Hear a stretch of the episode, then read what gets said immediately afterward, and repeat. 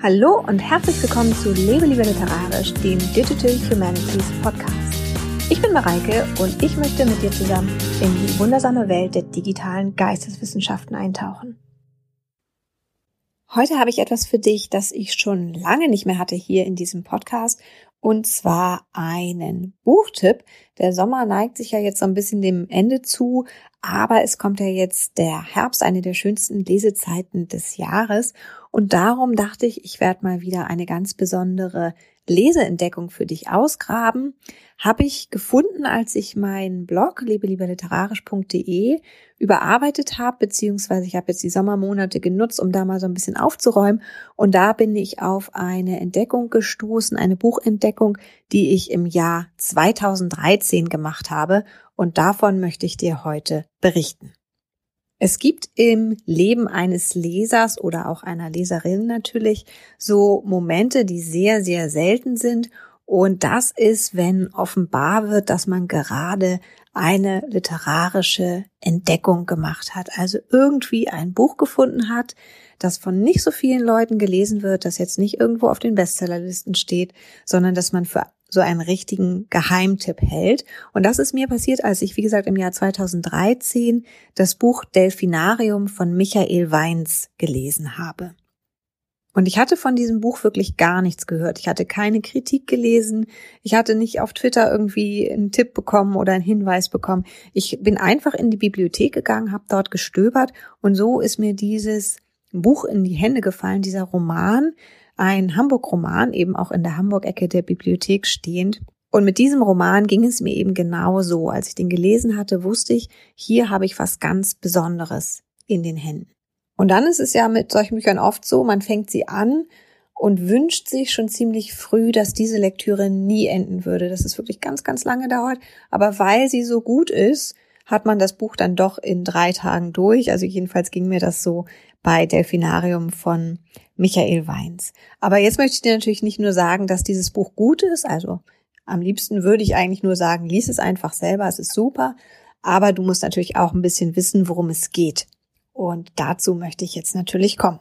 Ich habe schon gesagt, das Buch spielt in Hamburg, es ist ein Hamburg-Roman und der Protagonist in diesem Buch, also Delfinarium von Michael Weins, ist der 20-jährige David Martin, der eben gerade die äh, Schule beendet hat und jetzt so sich Gedanken macht, was er eigentlich mit seinem Leben anfangen soll, beziehungsweise er verweigert sich eigentlich diesem Gedanken. Also er hat das Gefühl, er müsste sich Gedanken darüber machen, aber er macht es einfach nicht. Trotzdem muss er sich irgendwie ein bisschen Geld dazu verdienen und sein Taschengeld auch ein bisschen aufbessern und nimmt einen ziemlich eigenartigen Job an.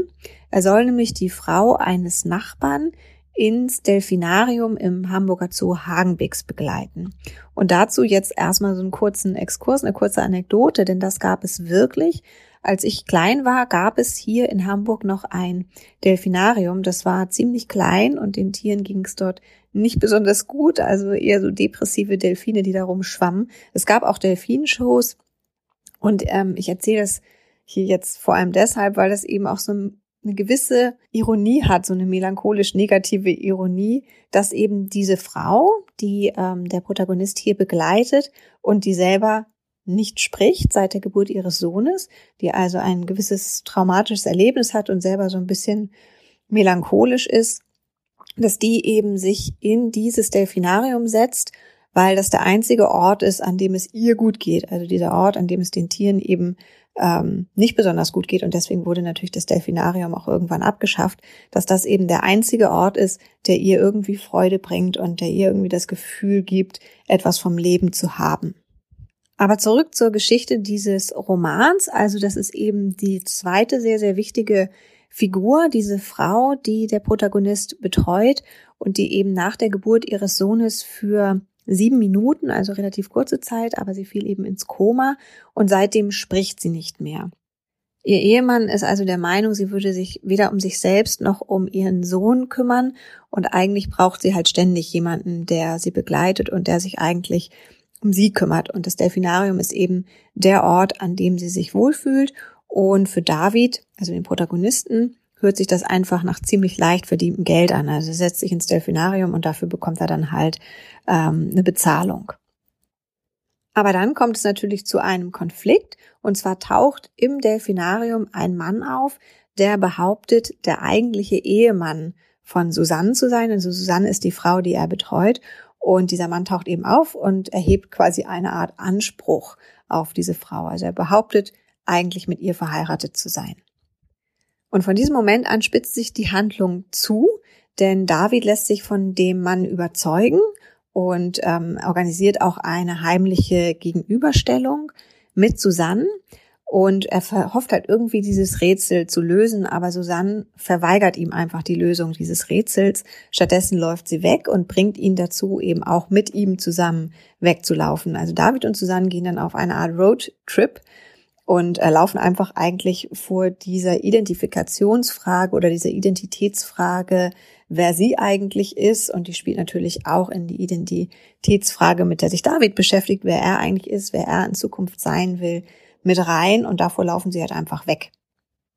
Das ist also so ganz grob die Handlung. Und jetzt ist natürlich die Frage, was eigentlich diesen Roman mit dieser etwas eigenartigen Geschichte zu so etwas Besonderem macht, dass ich eben am Anfang gesagt habe, dass das so eine richtige literarische Entdeckung für mich war. Und da ist einmal der Erzählstil, denn dieser Roman mischt auf ziemlich eigentümliche Art und Weise eine ziemlich schlichte und ganz unprätentiöse Sprache mit so beinahe mystischen oder zumindest märchenhaften Elementen. Und das macht Michael Weins hier, indem er eben so ganz realistisch erscheinende Figuren wie zum Beispiel den Protagonisten David oder auch seine Schulfreundin Petra, die sich eben jetzt auch mit diesen Identitätsfragen beschäftigt und die sich sehr für den Erhalt ihrer Heimat engagiert und so Umweltaktivistin letztendlich irgendwie ist. Also diese ganz realistisch erscheinenden Figuren vermischt er mit so mystisch erscheinenden Figuren, wie zum Beispiel den Oberalten vom alten Land. Also der Roman spielt im alten Land, das ist ein Stadtteil von Hamburg im Süden der, der Elbe, wo es eben auch so sehr naturnahe Bereiche gibt, da viele Obstwiesen und so. Und dieses Land, was an sich auch so ein bisschen was na, sehr naturnahes zumindest hat, mystisch ist vielleicht ein bisschen übertrieben, aber da gibt es eben diesen, diese Figur des Oberalten vom alten Land, der in einer Art kollektiven Erinnerung zu existieren scheint. Also eine Figur, die eben nicht realistisch, nicht real ist und die aber trotzdem eine tragende Rolle innerhalb des Romans hat.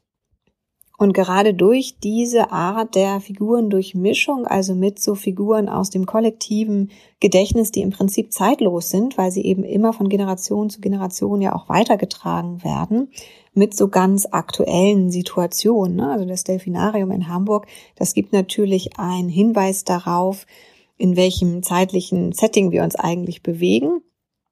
Aber unabhängig davon hat dieser Roman etwas sehr, sehr Zeitloses an sich. Und so zeitlos ist natürlich auch die Thematik, also diese Findung der Identität, dieses sich identifizieren mit einem Leben, dieses sich verweigern von äh, Identifikation. Das sind natürlich so Fragen, die einfach jeden im Lauf seines Lebens beschäftigen und die darum eben auch diese gewisse Zeitlosigkeit haben. Und wie das bei den meisten so lebensklugen Romanen, die jetzt nicht in das Kitschige abdriften ist, gibt dieser Roman einfach keine Antworten. Also werden ganz viele Fragen aufgeworfen, mit denen sich der Leser und die Leserin dann beschäftigen kann. Aber es gibt keine vorgefertigten Antworten. Und das bringt einen natürlich tatsächlich ins Nachdenken. Und das lässt diesen Roman auch noch lange nachhallen, nachdem man ihn gelesen hat.